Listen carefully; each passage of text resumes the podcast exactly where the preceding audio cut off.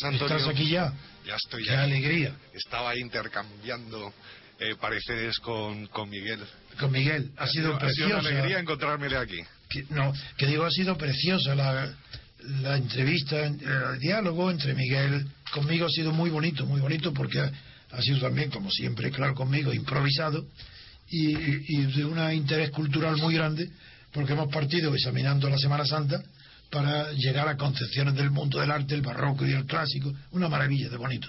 Bueno, ya Yo visto, creo que el oyente estará encantado. ya he visto que habéis despotricado totalmente contra Ah, eso fue el final, el final de decir quién es Ortega, a ver si se enteran los españoles. Ahí ya veis, ahí- bueno, ya sabes que yo soy orteguiano. Ay, pero ¿por qué no, no lo conoces, hombre? bueno, sí, sí, sí, sí, le conozco muy bien. Sí. Hasta por parte de familia. Pero, pero no podría saber lo que hizo en Ginebra que lo he contado yo. Porque está publicado en, en la edición de Guadarrama y por Julián María, que dijo, presumió en Ginebra, delante de los primeros sabios europeos, que él había in- influido decisivamente en la teoría de la, eh, eh, de la indeterminación de Heisenberg, del principio de determinación, y en la relectura de Einstein. Y no sabes el ridículo, lo que las contestaciones que le hicieron. Fue una cosa de vergüenza como lo he visto en mi vida. Y ese fue Ortega. No, Ortega es un hombre eh, para la cultura española nefasto, porque al de- definir España como proyecto sugestivo de vida en común, pues ha permitido lo, lo que hoy hay, los nacionalismos subjetivos, Cataluña, el separatismo, todo está contenido, y José Antonio, la- todas las teorías malas del nacionalismo vienen en España de Ortega, que copió a Renan, por otra parte, pero sin conocer bien los antecedentes que venían de Herder, eso no lo conocía bien, ni de cre- y claro, la gravedad de lo que estaba diciendo. Y eso ha sido pernicioso para España. Eso yo no se lo perdono. A un intelectual yo no le perdono que haya introducido la división entre los españoles. Eso no lo puedo tolerar. Bueno, No puedo. Y lo condeno continuamente, porque quiero borrar de, de los españoles esa idea. Yo cuento un chiste para decir quién es sí, sí, me lo has contado ya. me ¿El del reloj? Sí, sí, sí. El que se le cae. Pues ese- eso es lo que cuento para decir ese es Ortega. Bueno, Ortega era un observador y su, conservador donde, donde estaba su luz, su su cerebro. filosofía estaba precisamente en la capacidad natural de observar las cosas. Muchas veces lo obvio, ¿eh? lo que parece tan obvio, la gente no cae en ello. Y se complica mucho, sobre todo en temas filosóficos, en temas Pues venga, políticos. en temas de- tú lo que te quieras, agradable, y lo discutimos, bien solo o bien con la incorporación de Ancho, si se decide a improvisar, que es una maravilla y que- cuya belleza él desconoce. Bueno, en cualquier, eh, me parece que podríamos empezar, si te parece bien, con la economía. Qué maravilla, Miguel. Sí, Miguel, sí, aquí estamos. qué maravilla, hombre. Con nosotros siempre tienes que aprender el valor de la improvisación. Tú improvisando serás mucho mejor que estudiando, hombre. De verdad. Y hay que tener de verdad la espontaneidad. Eso es una maravilla. Que los intelectuales soléis llegar a perderla. Y no se puede perder. Porque la improvisación es la observación directa de los hechos y la primera impresión. Luego la puedes corregir, no pasa nada. Pero la primera impresión. Intelectual falta mucho. No, pero fíjate lo que decía el, el cínico de Tellerán. Dice, la primera impresión es la que cuenta. Por eso no hay que seguirla. No. Bien, pues nada, Miguel y, y Rafael. Bueno, yo quiero presentarme. Buenos días, Miguel. He oído algunos de tus programas y la verdad es que son una maravilla. Bueno, pues muchas gracias. La pura verdad. Además, como coincidimos en la vertiente liberal, ¿eh? Sí. El mío es un liberalismo un poco raro, ya un poco extremo. Ya no nos definimos como tales en muchas Si ocasiones. es que él no empieza a... ma- eh, Cuando Miguel empieza a hablar, yo ya no puedo contenerme por dentro la alegría y la risa por su gallego. Él no lo entiende ni él mismo. Y, lo dice, y habla con una velocidad y él ni se entiende y le da igual. Sí, Muy bien, sí, es, es la forma mía de hablar. No hay, otro, no hay remedio. Hay que ver qué acento tan bonito y tan gracioso. Ya tienes libros por todos lados, ¿eh? Porque ya sé que, que me están ofreciendo libros para mandártelo. Sí. Y digo, lo vaya a llenar, no, hombre, con uno le basta. Bien. Bueno, pues eh, me parece que podríamos eh, empezar a tratar lo que ha sido la subida de la prima de riesgo, aunque reincidamos siempre un poco en lo mismo. No, no, no, no ¿Eh? estando tú delante en nuestra Ayer, ayer, bueno, se rebasamos los 400 puntos, lo que ¿A supone... cómo se llegó ayer? No lo he visto. eh, Llegamos a los 402, eh, Ah, lo que estaba supone... 399 la última vez que lo vi. Sí, bueno, estuvimos entre los eh, 370, 380 y ayer ya rebasó los 400, lo cual supone un tipo de interés para el bono a 10 años. Y de Guindos sigue diciendo de cinco- bueno, las eh, le ha echado la culpa, le ha echado la culpa a la Unión Europea. No le falta del todo razón cuando dice que, bueno, pues que debería haber emitido un dictamen favorable y, bueno, la Unión Europea se ha ido de vacaciones y ninguno de los comisarios ha dicho ni mu hasta la semana que viene. Pero no hay que olvidar que, bueno, que esto es a la semana de haber salido los presupuestos generales del Estado Claro. Que la confianza de los mercados y de los inversores eh, parece que se ha venido abajo, que el periodo de gracia que comentábamos la semana pasada de los tres meses ha transcurrido y que bueno ese periodo de complacencia por parte del gobierno que nos ha permitido pues bueno llegar a esta situación pues que también se ha acabado el respaldo de la Unión Europea mm, sigue siendo en el fondo una interrogante pues bueno no, no debemos eso ya lo habíamos nosotros vaticinado aquí. No lo digo Sí, por- efectivamente, efectivamente, Es lo que hemos dicho lo estuvimos comentando aquí, lo Lo hemos dicho aquí en la radio. la complacencia del gobierno y de la Unión Europea durante estos tres meses, pues bueno, ha dado como resultado que esa complacencia no se ha verificado también en los mercados. ¿Y, y tienes algún pronóstico tú? Bueno, Bueno, pues eh, habría que esperar a la semana que viene. Eh, eh, yo Hombre, creo, yo creo, yo qué creo, yo Eh, creo de todas maneras eh, que este periodo de tiempo que hemos perdido de tres meses ha sido nefasto para la confianza española. Y luego, por otra parte, los presupuestos tampoco me parece que vengan a resolver eh, los problemas que todos vemos tan acuciantes, es decir, los recortes del gasto entiendo, por mi parte, seguramente habrá otras visiones, han sido bastante tímidas, como lo han sido el resto de la reforma. La reforma financiera extranjeros. inacabada ha sido una reforma, una reformita, como hemos comentado aquí. La reforma laboral ha sido poco ambiciosa. Y eh, nos encontramos con la doble vertiente impositiva, es decir, el desembarco en enero con una subida de impuestos directos, que supone una mayor contracción de la economía, y por otra parte esa, eh, esa amnistía fiscal del 10 por, eh, para los capitales evadidos y para el- aquellas eh, operaciones Rafael, fraudulentas. Oye, Rafael, ¿sabes que ha estado aquí, y Miguel, ha estado aquí en la radio ayer, antes de ayer, el vicepresidente de la Asociación de Inspectores de Hacienda del Estado? Fíjate, un cuerpo tan importante. ¿Y sabes que ha coincidido al 100% con el análisis mío? De que es nula, de pleno derecho, la ley de amnistía.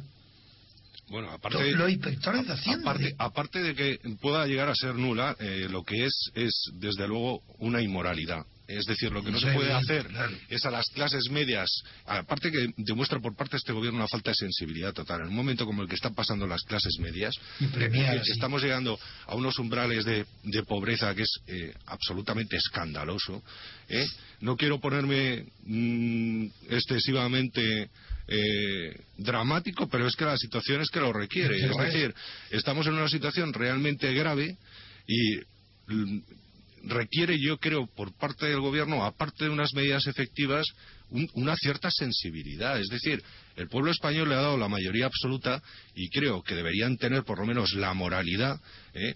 de responder con unas medidas que fueran, en cierto modo, sensibles a la propia situación de las familias actuales. Es decir, eh, lo que no se puede permitir es que, por ejemplo, los clubes de fútbol eh, deban al Estado, entre Seguridad Social y Hacienda, mil millones de euros y que el gobierno no ponga coto a eso. Como tampoco se puede permitir el que se conceda una amnistía fiscal eh, para todos aquellos que han venido defraudando durante estos años, que se les permita eh, regularizar su situación al 8% para los capitales evadidos, para aquellos que han defraudado al 10%, y que al resto le suban eh, todos los tramos en el IRPF. Hombre, Rafael, esto es una auténtica inmoralidad. Alguien, Sí. alguien, perdóname, alguien decía recientemente que lo malo de los socialistas es que eran unos amorales porque no conocían la moral. Y lo malo del Partido Popular es que son unos inmorales porque, aun conociéndola, eh, van contra todos los principios de la moralidad. Lo que quería decirte es que la, la situación es tan grave desde el punto de vista moral, que es el supuesto, pero desde el punto de vista jurídico, que los inspectores decían que ellos no tienen, dije, que no pueden, no tienen fuerza moral para inspeccionar y mucho menos levantar actas de, represión contra personas que están cumpliendo con su deber de declaración fiscal permanentemente. Y que por un error o una o incluso una triquiñuela que le cogen de que se ahorran mil, mil euros, tienen unas sanciones y que en cambio, ¿cómo van a ir después de esta amnistía a investigar a esas es que personas eso es, decentes? Es que eso es así, eso es así. Y no podemos. Efectivamente, Hacienda, por ejemplo, a las pymes, bueno, yo soy un, yo tengo un pequeño despachito. Los profesionales, en el momento que te puedas equivocar en una simple retención en un año, en un ejercicio, de un euro arriba o un euro abajo, la sanción que te cae no es inferior a los 400 euros, más luego todo, eh, todas eso, las... Eso han dicho aquí en la radio. Es, eso, es una, eso es una vergüenza. Eso y, es una auténtica... Miguel, ahora quiero oír yo el gallego de, de Miguel, hombre, entretenernos los oídos, por lo Yo lo menos. estaba escuchando a ustedes que yo aprendo, aprendo más. No, seguro que no.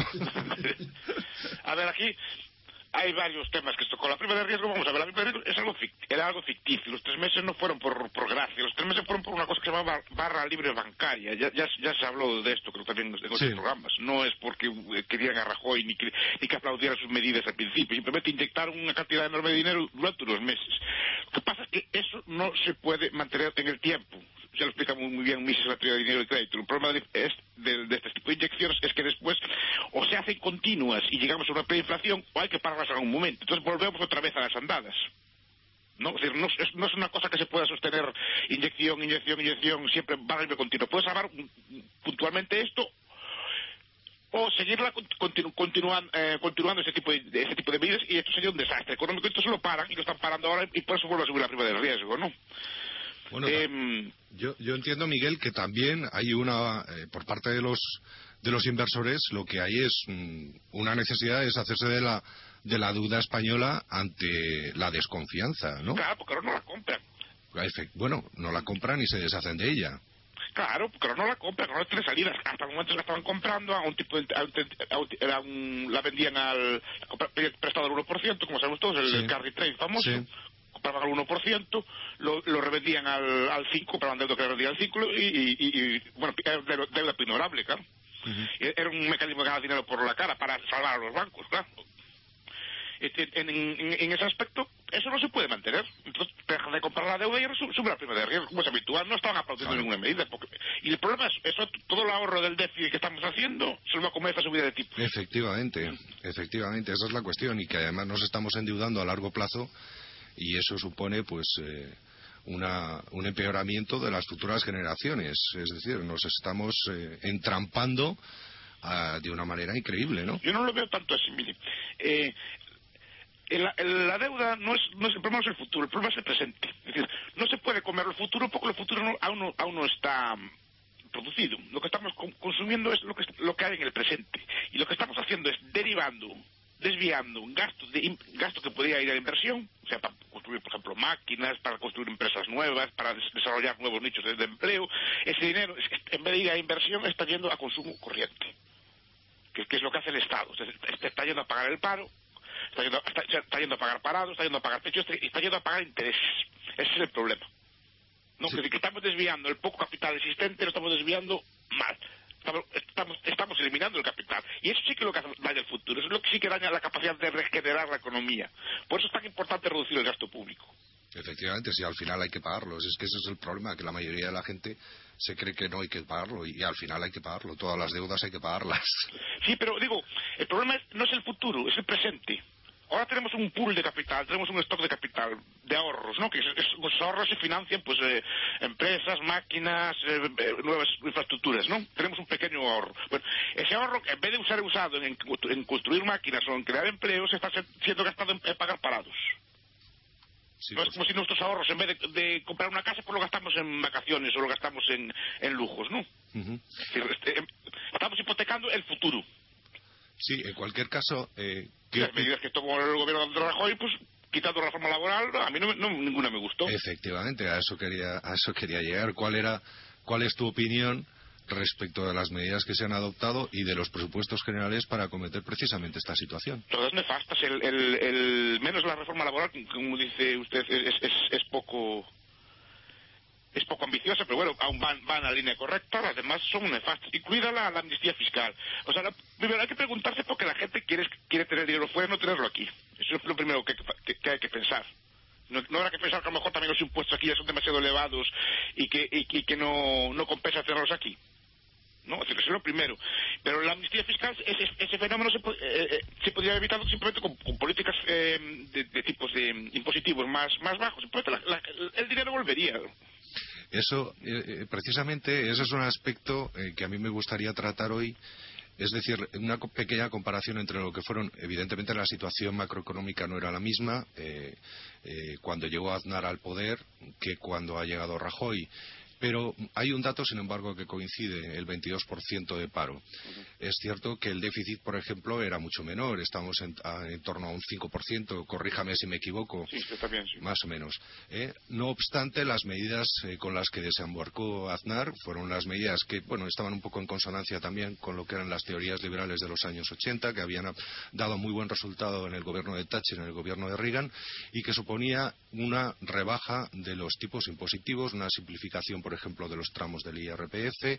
Eh, se redujeron también los tipos, por ejemplo, para profesionales. Creo recordar que estaban en torno, las retenciones de en torno a un 19% y lo bajaron a un 15%.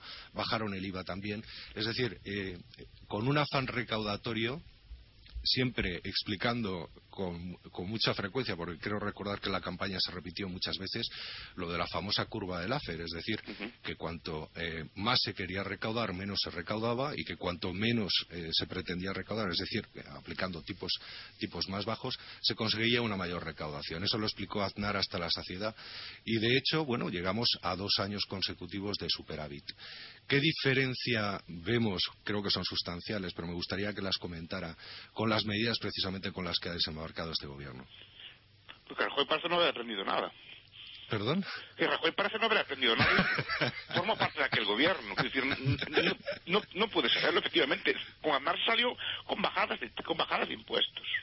Efectivamente. Con bajadas de impuestos. Y este las sube. Y lo, lo, lo que hace al subirlas es ahogarlas, ahogar, ahogar la economía. Efectivamente. Por completo. Sobre todo con los impuestos indirectos, que son los que más efecto tienen a corto plazo en las familias, en las pymes, es decir, en el bolsillo de los contribuyentes, que ya están bastante ahogados y que en consecuencia les, les impide algo, por ejemplo, tan sencillo como es pagar su hipoteca, ¿no? ¿Eh? Sí, sí, sí, los ahoga. Claro, efectivamente. Ante esa situación, eh, bueno, eh, yo recuerdo una famosa frase de Friedman que decía que si, eh, que si al bajar al bajar los tipos al bajar los impuestos se recaudaba más es que no se habían bajado lo suficiente los impuestos. Sí sí sí sí. ¿eh? bueno eh, si no puede... de hecho es, es, una constante ya incluso histórica. Es decir los, los, los, eh, es una, hay una especie de ley histórica que dice que los países con impuestos bajos acaban siendo acaban siendo teniendo estados mucho más potentes que los estados con impuestos altos. Claro Claro. Se Estados Unidos y al final es un Estado tan potente porque siempre tuvo los impuestos más bajos que el resto del mundo. Mm. Otro caso, otro caso paradigmático ha sido, por ejemplo, el de Suecia. Suecia tenía unas cargas impositivas eh, debido a su est estado de bienestar, o la concepción que tenía del estado de bienestar en los años 80. Eh, muy, tenía una carga impositiva altísima eh, y a lo largo de las últimas décadas, bueno, ha ido reduciendo los tipos impositivos y lo que se consiguió precisamente es ese mismo efecto, es decir, aumentar la recaudación y, y, mejorar al mismo tiempo lo que era el estado de bienestar, lo que es eh, parece contradictorio, pero es precisamente no, no es lo que ha ocurrido. ¿no? Es que es así. El Estado no produce. Es, que es la idea la idea de que el Estado crea empleo produce. El Estado no produce. El Estado es, quita una parte de la renta de la sociedad. Simplemente a través de los tributos, la, la, sociedad produce una serie de bienes. El Estado quita una serie de bienes pues para mantener para mantener esa para mantener sus estructuras y mantener sus pagos. Cuanto más rica sea la sociedad, más rico es el Estado. Y cuanto más pobre sea la sociedad, más pobre es el Estado. Efectivamente efectivamente. Pero eso es algo eh, que aquí eh, parece no aprenderse nunca, ¿no? O sea, seguimos siempre en las líneas socialdemócratas más agresivas que se creen que siempre subiendo los impuestos eh, se mejora el estado de bienestar cuando el efecto es justamente el contrario. Claro, se, da por hecho, se da por hecho que la economía va, va a seguir produciendo lo mismo. Exacto. Y, y, que, la, y que, los impuestos no, no, afect, no afectan a la propia capacidad de ahorro, a la propia, a, a propia capacidad, por ejemplo, de, de empresarialidad del, del, ciudadano y sobre todo la inversión extranjera. Efectivamente. ¿Por qué, ¿Por qué, voy a ir a un país que me fríen impuestos? ¿No? ¿Por qué yo voy a invertir y, y, y voy a... Y, ahora están hablando, están hablando en, en Francia de poner impuestos a los ricos del 75% del tipo marginal, ¿no? ya, se, ya, ya, se, ya se instauró en Gran, Bretaña, en Gran Bretaña en los tiempos del, del laborismo, del 90% de tipo marginal. Bueno, y en Francia, no valía de nada. En Francia en tiempos también estuvo en vigor. Creo recordar que lo del impuesto de las grandes fortunas no es algo nuevo, es algo que instauró, me parece que fue Mitterrand y que, y que se mantuvo durante bastante tiempo. Y la consecuencia no solo, no solo, no es que recaude, recaude menos, es que, que destruye todo hace un, hace un daño tremendo. creo que Gilder de Riqueza y Pobreza lo, lo, explica, lo explica muy bien. Es decir, lo que, lo que hace ese tipo de impuestos es incentivar el consumo de lujo, a, diferencia de lo que piensan las personas. De piensan la mayoría de las personas que eso pues igual y hacer cosas. No lo que hace es, es que la gente eh, quema, quema el dinero. Porque no tiene ningún si yo estoy en el tipo marginal supongamos que, que, que gano 100.000 que está en 100.000 euros y a partir de 100.000 euros el 90% va para Hacienda el 75% va para Hacienda. Bueno yo supongo, supongo que yo tengo un, soy, un soy, un profesional, soy un abogado, soy un economista y, gano 100.000 euros ya. Sí. Y ahora, por ejemplo, heredo. O heredo una casa o, heredo, un dinero. Exacto. ¿no? Por, lo heredo de, mi, de mi padre o de mi madre o quien sea. Sí. Yo tengo dos alternativas con ese dinero nuevo. Si lo pongo a producir y hago, una empresa o creo amplío mi, mi negocio o lo que sea, todo lo que gana ahí el 90% va para Hacienda. En cambio, si me compro un Mercedes, una cosa así por el estilo, un Rolls, una cosa así, pues me quedo con el Rolls. Te, lo vendo, el, te lo vendo el mío. ¿Qué? Que te lo vendo, mi Rolls. Por eso. me, explico. Si lo, si lo pongo a producir, no me compensa porque no gano nada. Ya, si ya estoy en un tipo alto, no gano nada. Lo, lo que me interesa es consumir en ese momento. Es un desastre. Entonces, pero claro, la sociedad se descapitaliza. Y no hay forma de crear nuevo empleo, no, no hay forma de regenerar la economía porque esta subida de tributos de, de, Rajoy lo que, lo que hace es que, ataca también al ahorro. Es, un impuesto también sobre los, sobre los rendimientos de capital. Efectivamente, efectivamente. Además castiga el ahorro, lo cual ya es eh, bastante grave teniendo en cuenta la situación financiera, ¿no? Sí, sí, sí. ¿Eh? Eh, yo tengo una serie de datos aquí respecto de que pueden ser bastante bastante ejemplarizantes respecto del efecto, por ejemplo, que ha tenido la subida del IVA el 1 de julio de 2010 eh, al 18%, los dos puntos porcentuales, y el efecto que ha tenido en la recaudación. Es curioso que la subida se produce precisamente el 1 de julio de 2010 y que la recaudación que se hizo en 2010 fue en 10.000 millones de euros inferior a 2009 y que en el 2011 es todavía eh, más baja, es decir, se llega solamente a los 35.000 millones recaudación por impuestos indirectos. Es decir, eh, evidentemente no solamente por el efecto del tipo, sino porque evidentemente el consumo se ha venido abajo, pero el IVA precisamente lo que ha hecho ha sido castigar también el consumo. Y no solamente el consumo, sino lo que es mucho el consumo, digamos, eh, de las familias, sino el consumo de los empresarios. ¿Me equivoco? Sí, sí, sí, no, tienes, toda la razón.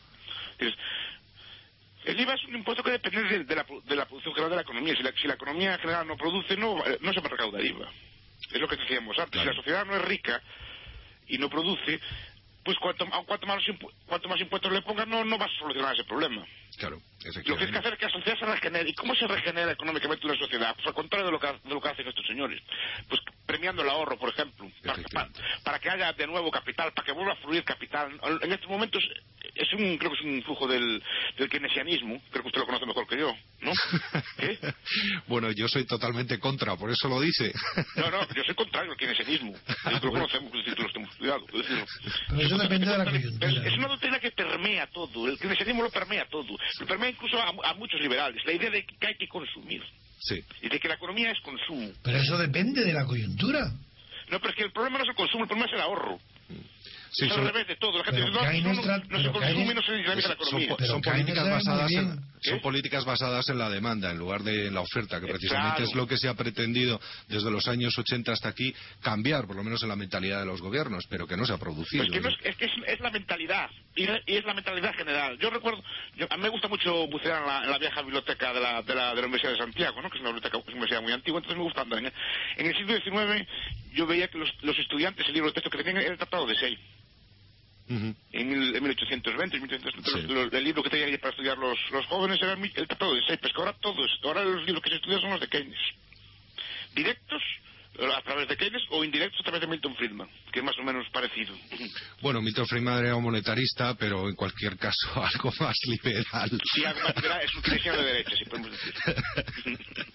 pero es un keynesiano, porque eso permea todo. Es la idea de que hay que consumir, que hay que gastar, que hay que dinamizar la economía, que hay que inyectar dinero, que tiene que fluir el crédito. No, señor, el crédito fluye solo si lo desatascas. Sí, pero, pero, el crédito hay que crearlo primero, no, no se crea con, haciendo papel. Totalmente de acuerdo. Eh, pero, eso es precisamente lo que se está, eh, lo que se ha trasladado a la opinión pública y perdón por el término opinión pública que aborrezco eh, en los últimos años. Es decir, que el dinero tenía que fluir, Banco Central eh, bancos comerciales y de ahí al público. Sí, ya estaba, es magia. Eh, exacto, exacto, máquina, la máquina, la máquina de hacer papel, ¿no? O el helicóptero, no, ahora ni máquina hay, ahora ni máquina hay, es un punto electrónico. No, pero quiero decir, en cualquier, desde luego, ¿no? Pero que es la idea, ¿no? Eh, que, el dinero tiene que fluir de una institución a otra para luego al final llegar al público, en lugar de que sea la propia economía la que genere, la que genere ese dinero, ¿verdad? No, el dinero, nosotros ya sabemos que los cualquier cantidad de dinero es óptima. Hmm. Porque los precios se ajustan a esa cantidad de dinero. Siempre que, siempre que haya realmente encuentro entre la oferta y la demanda, claro. ¿Cómo? ¿Perdón? Sí, no, que cualquier cantidad de dinero, que sea estable, como el oro, por ejemplo, los precios se ajustarían a eso. Además, nosotros defendemos, somos deflacionarios, nos gusta la deflación. Además, pensamos que la economía de mercado siempre es deflación. Deflación de precios a lo largo del tiempo en el mercado, en mercado libre los precios de la mayor parte de los Ah, en el mercado libre, claro, claro, claro. eso, bueno, pero es que lo del y bajan históricamente. Los, los computadores y los ordenadores son mucho más baratos ahora que, que, hace 100 años. Los coches, la, la, ropa, todo es más barato. El mercado libre es, es, es, un, es un proceso continuo de bajada de precios.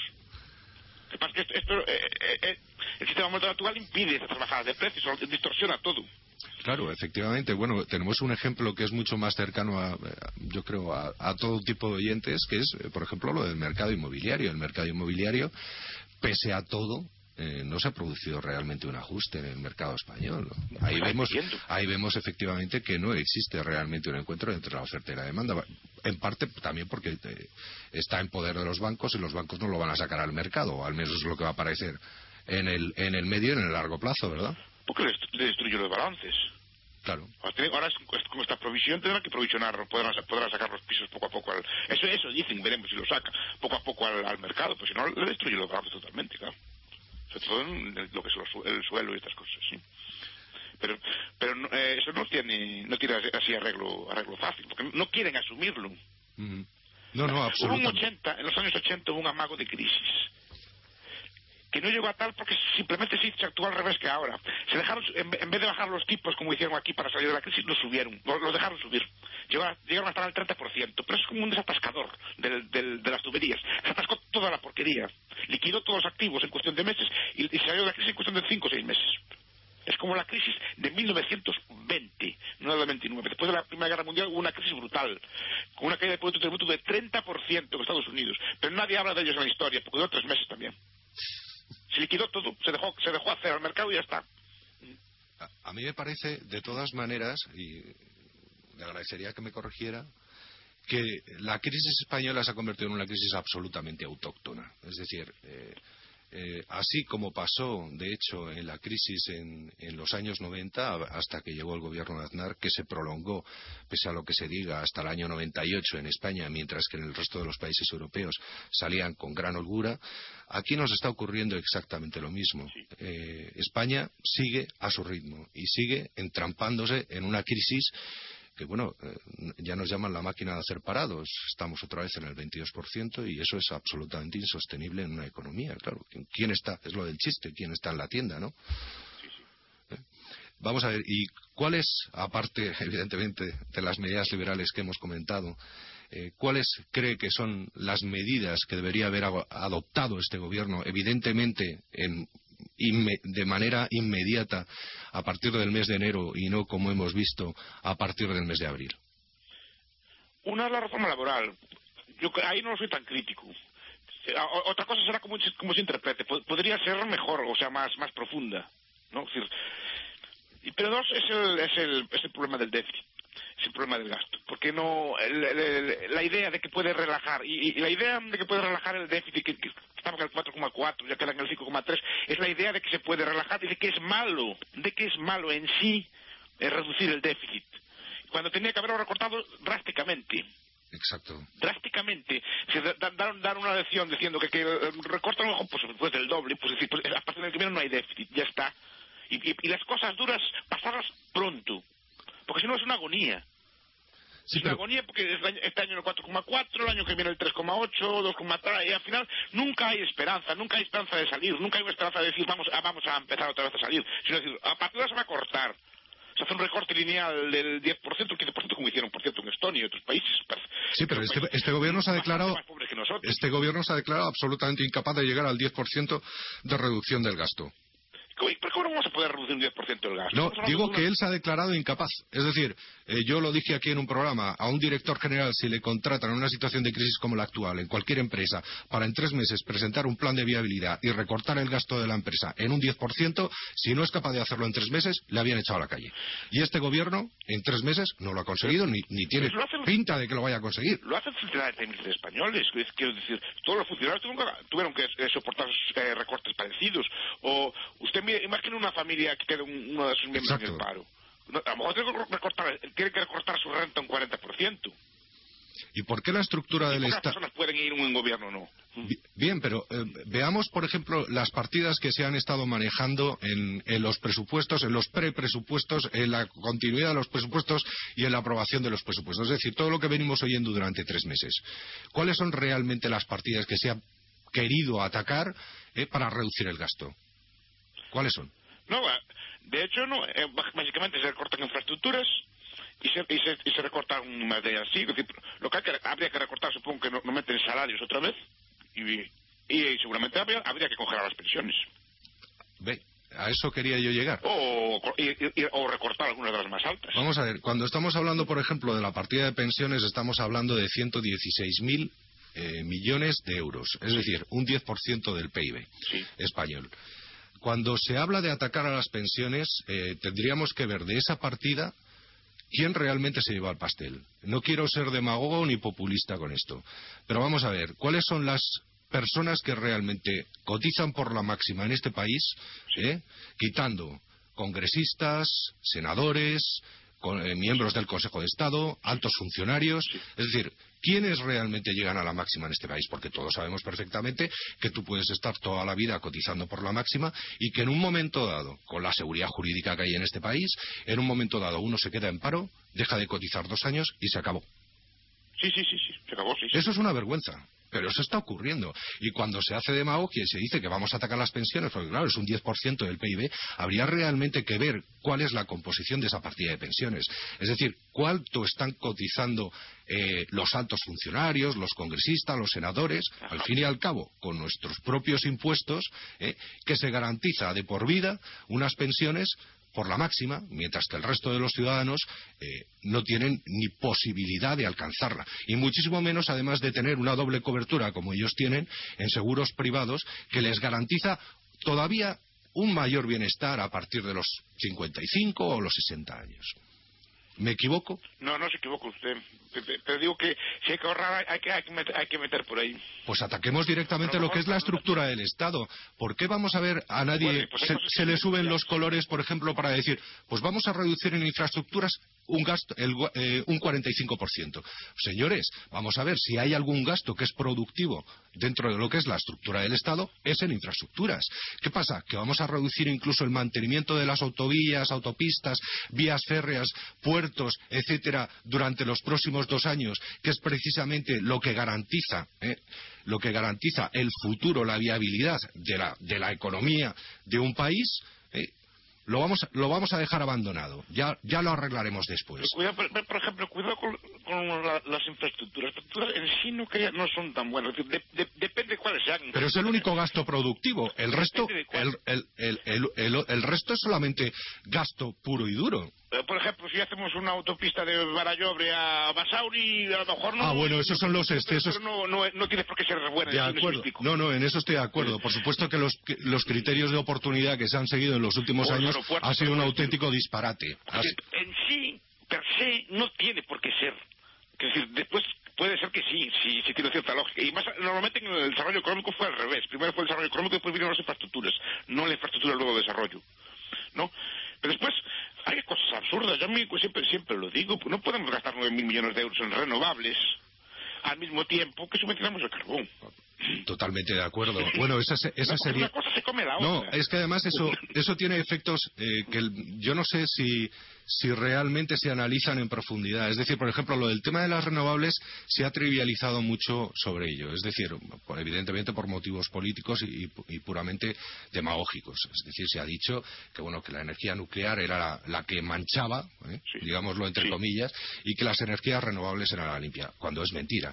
Es decir, los desechos que causan, por ejemplo, los molinos y las placas esas que van poniendo Sí. por ahí, eso eh, en muchos casos es absolutamente imposible mm, eh, reciclarlo. Y luego, además, el coste que lleva aparejado el reciclaje de todos esos artilugios, que además mm, por lo menos tienen una contaminación visual ambiental gravísima. Hemos visto, por ejemplo, en el páramo de Masa lo que han hecho, que era un sitio precioso en lo que lo han convertido. No hay ni un solo pájaro.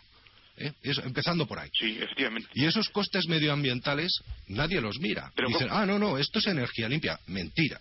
Mentira. Aparte de que nos está costando un Pero, dineral. ¿Cuál es la excusa de, de esa energía limpia? ¿Por qué se hace esa energía limpia? Supuestamente por el cambio climático. No, no hay otra excusa, ¿no? Bueno, lo que yo Porque es creo... una energía más cara que la demás. Por no, no supuesto. tiene más lógica. Por supuesto. Es- Bueno, entonces, ¿por qué subvencionamos el carbón nacional? que es lo- todo lo contrario, que es lo que genera el cambio climático, supuestamente. Mm. Y, y no, y que no solo se persigue. Bueno, pero No por- tienes- siguiendo esa coherencia, habría que subvencionar las renovables y castigar el carbón. Bueno, no pero- es al revés, se hace una cosa y la contraria Sí, sí. la que mata una a la otra y se gastan las dos. Sí, sí, pero bueno, esto es como lo de las plantaciones de tabaco. Efectivamente que están subvencionadas también. Claro, a eso, a eso iba. Por un lado se castiga al fumador y por otro lado se subvenciona al productor de tabaco, ¿no? ¿Eh? Sí, pero por, por eso digo, no hay absurdos que recortar. Lo que pasa es que seguramente hay grupos de interés muy mediáticos o, o empresariales que apoyan al gobierno que están detrás de, estas de, de ambas cosas y después lo- los- la cosa sindical de no castigar la minería de carbón español o lo que sea. Pero lo que no podemos estar con otros absurdos. Sí, pero por ejemplo, veamos lo que ha sido la política antinuclear en España. Sí. Eh, vemos que aquí no se ha vuelto a construir una central nuclear desde ni se sabe y las que había se han intentado cerrar. Sí. Sin embargo, nosotros somos un depósito eh, en muchos casos maravilloso para lo que son los residuos nucleares y en otros casos no tenemos ninguna vergüenza de comprarle la energía a Francia, eh, que es que está exactamente, que es nuclear. ¿eh? Entonces, en, estas contradicciones, eh, que bueno, pues, yo no, yo, no, yo, yo, yo no sé, porque todo esto nos está costando un dineral a todos y por otra parte se está desincentivando, pese a lo que se diga, lo que es la propia investigación, porque yo no es que esté en contra, por ejemplo, de lo que son las energías blancas.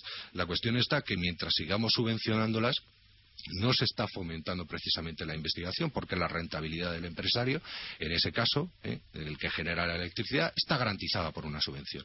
Entonces tampoco le interesa eh, invertir y mejorar lo que es la rentabilidad de esa energía. ¿Me equivoco? No, no se equivoca. no hay, no hay, no hay mejora, no hay, no hay, no hay investigación. Es un. eh, Ponía este ejemplo como otro cualquiera, ¿no? Es decir, un ejemplo de, de los despilfarros. Que, despilfarros que ya no es despilfarro. Yo, yo incluso podría entender que su- subvencionar una cosa o la otra, que fuera por la lógica de defender la minería o por la lógica de defender el sector verde. Lo que no puede ser las dos a la vez. Totalmente de acuerdo. Es que no pueden ser las dos a la vez, porque es un despilfarro doble. Porque una- no, es que no, no se hace nada. Se gasta y no se hace nada. Se hace, eh, se- justamente, si es que es lo mismo que hemos visto, por ejemplo, en otro, en otro ámbito con el tema de los impuestos. Por un lado, se, se facilita una amnistía fiscal y por otro lado, se castiga a las clases medias subiéndole los impuestos a Pero todo el la mundo. fiscal, por ejemplo, usted, usted si tuviera un dinero fuera, lo traería de vuelta. ¿Se fiaría de este gobierno? No, en absoluto. Yo no, entonces, pues digo, va a quedar mal y no va a valer para nada. ¿Qué es lo que me temo yo?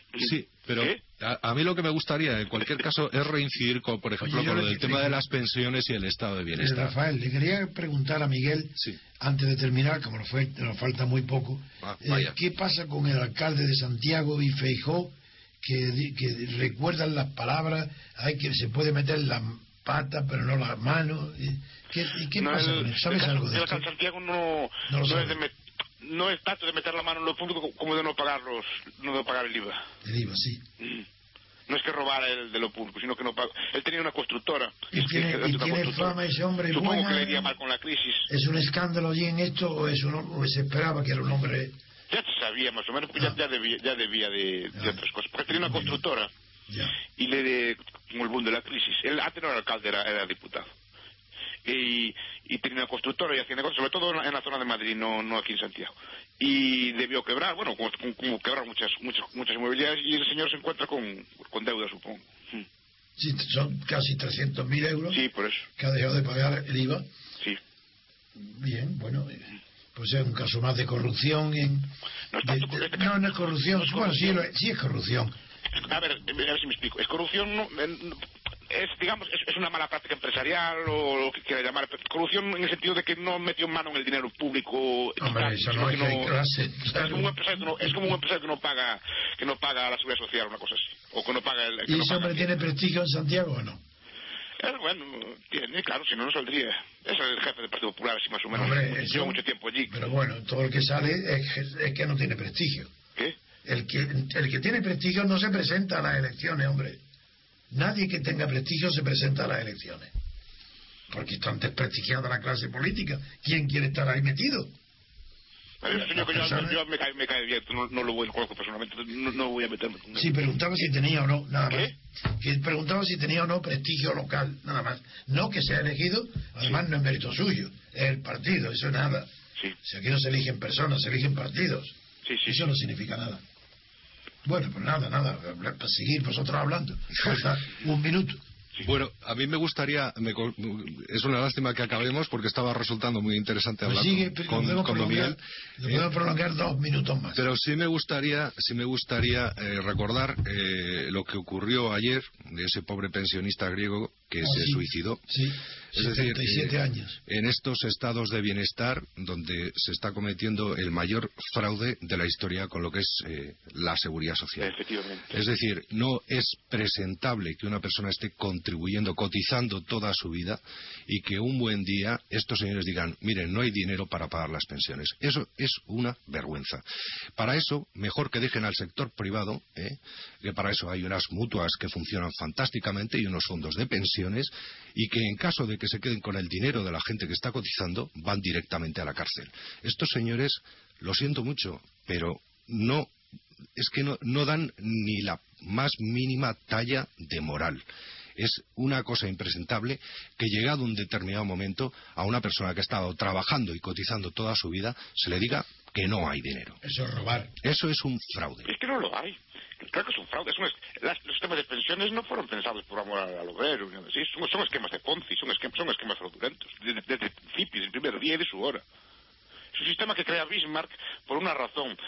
No, no, si conocemos los, conocemos Sí, los sí. orígenes, el estado de bienestar evidentemente lo inventó Bismarck, etcétera, etcétera. porque él tiene de repente a, a 20 o 30 millones de euros a cotizar y solo 40 o 50 mil a cobrar. Es un impuesto. Pues entonces que privaticen el sistema. Si es que es muy sencillo, que lo El problema, privaticen. el problema es, es como es como es, es el rescate, es, es como, como comprar la pensión a una persona de mediana edad como yo, como yo por ejemplo. Tiene que, tendría que dotar un fondo de capital por una determinada suma a mí, por ejemplo, a otras personas de mediana edad. Ese sería el problema. Pero bueno, pero es un problema solventable. Sí, es un problema solventable, pero no se va a solventar. De, de voluntad política. Ya. Lo que pasa es que el- la seguridad social durante mucho tiempo operó como impuesto, porque daba, daba superávit. Entonces, eh, contribuía a financiar el Estado, porque el sistema español de pensiones de reparto, lo que se gana en el año se come en el año. Claro. No, no hay ahorro, no hay capitalización. Y ni siquiera el fondo de reserva. Es una falacia. El fondo de reserva de la seguridad social es una falacia. Es deuda pública. Oye, cuando dices falacia, lo pronuncias mejor que el gallego. Sí, palabras que te gustan, oye. ¿Cómo te gustan esas palabras? Sí. Claro que es una falacia. Porque, ¿qué, qué seguridad merece un fondo de ese estilo, por ejemplo? Ninguno. Ninguna, porque si, si al ser deuda pública, si el Estado español entra en quiebra, entra en quiebra con Se el acabó, fondo. No hay, no hay reserva ninguno. La- algunas prácticas empresariales dicen que si yo tengo un fondo, es que si yo tengo un fondo en... Pero un fondo pues, tendré que hacerlo fuera de, de mí. Es decir, si yo si- tendré que ahorrar, por ejemplo, yo no puedo comprar para ahorrar acciones de mi propia empresa. O un obrero no puede comprar para ahorrar acciones de su propia empresa. Sería absurdo, porque si quiebra la empresa también quiebra sus ahorros. Tendrá que comprar acciones de otra empresa. Pues el Estado español tendría que comprar otras cosas que a sí mismo. Tendría que comprar, pues, eh, inmobiliario, pues, acciones, oro, lo que fuera, pero, pero, pero cualquier cosa menos deuda pública propia. Porque si quiebra el Estado, quiebra con el, ah, quiebra con el, el fondo también. Sí, bueno, es un chanchullo, en definitiva. Es un chanchullo, es, una, es un ajuste contable, porque es un dinero que el Estado se presta a sí mismo. Claro. Con una mano lo, lo recoge y lo, y lo apunta allí, Fondo de Reserva de la Seguridad Social. Bueno, lo que es dramático es que con estos, eh, con estas, con esto que acabamos de comentar, por ejemplo, de las pensiones, en España estemos en el umbral de pobreza, eh, me parece que es solamente por delante de Letonia y Rumanía, eh, que estemos ya en torno a un 45% de, familias que están por debajo de los 7.800 euros eh, anuales, que en zonas donde ha gobernado, por ejemplo, el Partido Socialista, eh, como Extremadura, haya un 38% de tasa de pobreza y que en este país seguimos igual. Ay, sí, sí, vosotros los americanos son, son un país que hay muchísimos pobres. Sí. Y, para, para terminar, ¿cuál es vuestro, eh, no, pronóstico, no, eso no puedo yo pedirlo, Eh, lo que, ¿cuál es vuestro criterio de que las líneas dibujadas ayer y hoy en los mercados eh, europeos, lo, lo pongo en plural, porque he dicho mercados europeos, no en el mercado de la deuda, que es en singular, porque no es más que uno, eh, internacional, pero uno. ¿Qué, ¿Qué va a pasar o qué creéis que puede suceder en la línea descendente que ha entrado España ahora? Miguel, Sí, porque va, a per- va, va a perpetuarse. Quiero decir, yo creo Pero que... tiene que tener un límite, eso No hay ya. límite, es que no hay límite a la caída. ¿Dónde hay límite a la caída? Es decir, eh, Argentina no cayó hasta casi hasta el tercer mundo, es el, el tercer país más rico del mundo, y Uruguay. No hay límite en la caída. Es que eso hay, hay una especie de cosa que es que no podemos estar peor, que sí que podemos estar peor. claro que sí. ¿Cómo no estar- poder estar peor? Claro que sí. ¿Qué impide que caigamos? Hasta estar como Portugal, Rumanía o incluso peor. ¿Qué lo impide? No le impide nada. Seguimos así, acabamos así. Lo que pasa es que hay una especie como de tope que no podemos bajar más, no podemos estar peor. ¿Por qué no? No, hablo del paro, hablo del paro. Y de paro y de todo. ¿Por qué no? Yo- ¿Qué lo sí. impide? Si somos, si somos los campeones del paro, llevamos siéndolo ya pues, no sé cuántos años. Es decir, lo del 22% es una cifra con la que llegamos con una facilidad increíble. Increíble. Increíble. Aunque la lógica vuestra liberal no admite límites, yo la realidad admite límites. Y la realidad es que si el paro continúa, llegará un momento en que si a este ritmo se sigue perdiendo, destruyendo empleo, es, eh, la convivencia será imposible. Bueno, eh, entonces, entonces empezará otra dinámica distinta de la economía. A mí- a mí hay Y una ya cosa- Perdón, a mí hay una cosa que sí me preocupa mucho, es que las previsiones que han hecho para estos presupuestos generales atrasados es de 5 de cinco millones seiscientos mil parados. Bueno, esa cifra es absolutamente irreal. No, si es decir, ya. que unos presupuestos generales, eh, en una situación como la actual, se basen en una cifra tan ajustada como es esa de parados, teniendo en cuenta que las previsiones son de en torno a los 6 millones, Ya, significa que esos presupuestos no valen absolutamente para nada, porque el concepto, la partida de ingresos, desaparece. Sí. No, y además es, es doble. No solo desaparecen los ingresos, sino que incrementan los gastos. Eh, evidentemente, evidentemente, claro que sí. Y, no, y, y, y hacen unas previsiones a unos tipos de interés probablemente irreales. Total. Los tipos de interés de, de servicio de la deuda Claro. irreales probablemente también. Claro, claro, claro. Claro, no, no, vamos, es que no tenían. eh, estaban tan contentos ellos que decían que no iban a llegar a los 400 puntos. Pues aquí los tenemos. Pero es que, ¿cómo no van a llegar? Que, que, que, que, que- que estos señores pensaban que, era porque eran muy guapos o así. Sí. O que, no, o que, era, que los aplaudía que llegara a la derecha. Una, pues no, ya, ya se ve que en cuanto quitan las ayudas no vale de nada. No, no, no son capaces de. Portugal, en cambio, sí. Portugal, en cambio, sí. Bueno, ayer, eh, ayer eh, Sarkozy tuvo unas eh, duras palabras en su campaña contra España. Eh, fueron veladas, pero fueron graves. Ah, esas yo no las conozco. Sí, a ver si me pues las dice dijo, antes de mm, terminar. Hablando, hablando a sus votantes, dijo eh, la situación eh, que están viviendo Grecia y España Uf. Eh, se debe a haber estado gobernados durante varios años por los socialistas. El problema no está en, la, en, en- en el final de la frase, sino en el principio. Es Claro. decir, que nos incluyó directamente Grecia. en el bloque de Grecia. Sí, sí, sí, sí. Y, y tiene pinta, porque Italia parece que levanta cabeza, Portugal está levantando. Es que- es que Ital- es que Italia lleva tomando medidas- yo- Estoy ahora casi lado de él. ¿no? Italia lleva tomando medidas desde el primer momento. Es que muy, diciembre- muy, muy duras. Claro, efectivamente. Y la diferencia entre Monti y Rajoy es abismal. Es, eh, es abismal. es que no tiene nada que ver. De todas formas, la referencia para salir de la crisis hay que buscarla en el este de Europa, hay que buscarla en Estonia, Letonia y Lituania. Mm. Que asumieron desde el principio, desde el primer día, rebajas salariales del, del gasto público del 20%. ¿Qué pasa? Son, son poblaciones sufridas. Nosotros aquí, no, aquí parece que nos quitan el 3%, nos ponen así, nos baja la, nos baja la, educación un 4%, que son cifras ridículas. Mm. Y ya sufrimos, parece que es un sufrimiento infinito. porque estamos acostumbrados a vivir siempre mejor y no podemos soportar un sacrificio durante unos años. eso, ya, hablamos muchas veces aquí del tiempo y otras cosas así, pero la gente hoy en día no es capaz de soportar nada. Además, estamos acostumbrados a que siempre eh, recurramos al Estado para que nos saque las castañas del fuego. Y si el Estado no puede, entonces tiene que ser la Unión Europea. Y si no es la Unión Europea, pues tiene que ser el FMI. Y si no tiene que ser, siempre hay alguien que nos tiene que sacar las castañas del fuego. Bueno, pues esta vez la saco yo. Porque hay que cortar. Bueno, ha sido un placer. El placer fue mío. bueno, pues entonces ya volveremos a vernos muy pronto. Bueno, a oírnos. A oírnos. Muy bien, un abrazo a los dos y hasta muy pronto. Un abrazo, Antonio, un abrazo, Miguel.